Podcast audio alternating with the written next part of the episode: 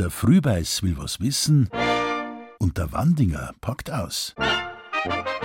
Lieber Herr Wandinger, sagen Sie mal, warum gehört zur bohrischen Tracht so etwas Eigenartiges wie eine kurze Hose aus Leder?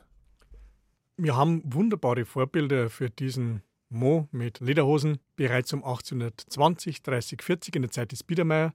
Aber diese Männer sind in aller Regel natürlich Jäger, sind Forstbeamte und die geben so ein Bild ab, das man damals schon sehr romantisch gesehen hat. Der alpine Wilde, der Naturbursch, der echte Jäger in die Berg, gefährlich ist, jung. So ein bisschen Alpenromantik spielt er auch schon mit und interessanterweise wird genau diese Hose dann 1883 von einem Herrn Lehrer Vogel in Bayerischzell natürlich dann auch zur Erhaltung freigegeben. Und diese kurze Lederhosen mit den Gebirgstrachten-Erhaltungsvereinen weiterdrungen bis in unsere heutige Zeit. Sonst gab es es mit Sicherheit nimmer weil es war komplett unüblich 1883, dass man noch kurze Lederhosen dran hat. Das heißt, nur durch eine ganz bewusste Erhaltungsmaßnahme hat die Lederhosen bis heute überlebt, aber wir verbinden es jetzt natürlich ganz klassisch, so wie das Dirndlgewand, mit bayerischer Tracht. Es gibt kurze Lederhosen, aber auch knielange Bundlederhosen und Lederhosen, die das ganze Bein bekleiden. Wer tragt was, wann? Die früheste Form bei den Lederhosen ist die Kniebundhosen, ganz, ganz klar, Mode des 18. Jahrhunderts, Rokoko.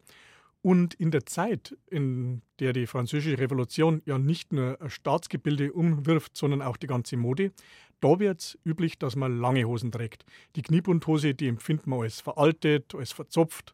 Und über Frankreich kommt natürlich auch nach München und aufs Land die lange Hosen. Die Knirbundhosen, die gibt es schon noch weiter, aber zum Beispiel nicht mehr in der Stadt. Da haben wir sich darauf geeinigt, lange Stoffhosen. Die ersten Bauern, die das gesehen haben, haben sich gedacht, naja, Leder ist so nach wie vor was Wunderbares, was Kostbares, aus dem Stoff können wir es auch machen. Ob Leder oder Textil ist ja grundsätzlich immer egal. Und diese lange Lederhosen um 1816, 20, die sich die Bauern da machen haben lassen, zusammen mit Stiefeln, das war natürlich absolutes Luxusgut. Und wer das auch gehabt hat im Dorf, das war der King.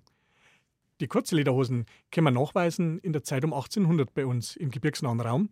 Und interessanterweise haben die seitlich auch immer Bänder oder sie haben Knöpfe. Das heißt, es ist eigentlich eine verkürzte Kniebundhose. Man sieht ja, die ist immer ein bisschen zu kurz geworden oder ein bisschen zu lang für eine wirkliche Kurzlederhosen. Und die Mode hat dann tatsächlich eine Zeit lang alles drei nebeneinander bestehen lassen. Das heißt, es gibt die lange neue Hose nach 1800, es gibt die Kniebundhose noch und es gibt die Kurzlederhosen.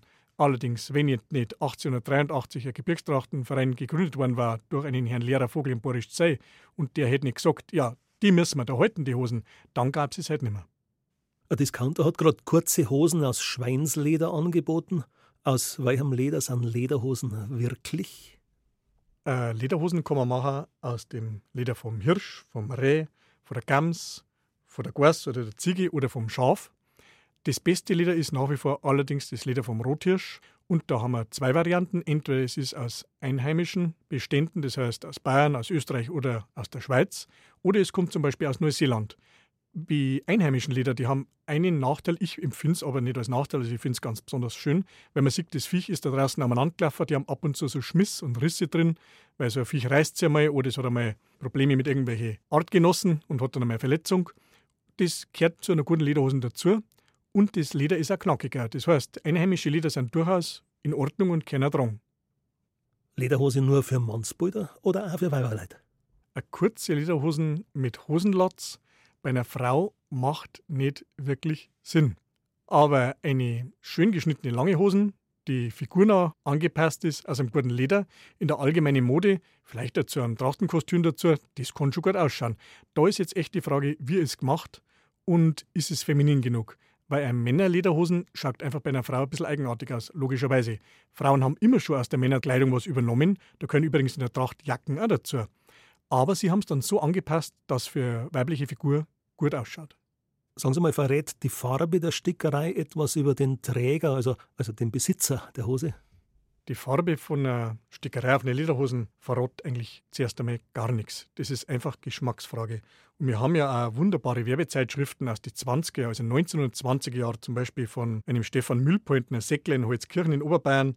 Zur geflissentlichen Beachtung hat er da mindestens vier oder fünf Farbmuster drin: Gelbgrün, Moosgrün, Grasgrün, Dunkelgrün. Und je nachdem, was der Kunde halt wollen hat, hat man das auch so gestickt, wie es der wollen hat. Kleine ästhetische Frage am Schluss. Manche sind stolz auf eine speckige, ich möchte sogar sagen dreckige Lederhosen. Kann man Lederhosen waschen? Auch? Lederhosen sollte man sogar waschen. Männer mit speckigen Lederhosen, da möchte ich nicht wissen, wie es in die Lederhosen ausschaut. Es ist tatsächlich so, eine gescheite Hosen wascht man. Allerdings muss die aus sämisch gegerbtem Leder sein. Und dieses sämisch gegerbte Hirschleder, das man normal für gute Hosen hernimmt, das ist mit Dorschdrahn behandelt. Bei der Gerbung dieser Drahen im Inneren des Leders, der oxidiert, das ist ein ganz hochkomplexer Vorgang in der Gerberei. Wenn man diese Leder wascht, man nimmt die Lederhosen, dreht es auf links, schmeißt es in die Waschmaschine, dazu gehört ein spezielles Lederwaschmittel, eventuell ein Fixativ, damit Farb drin bleibt. Und wenn man es dann wieder raus wird, nach dem Wollwaschgang, also bitte nicht direkt schleudern, dann legt man es auf, lässt es trocknen langsam und woigelt es immer wieder durch.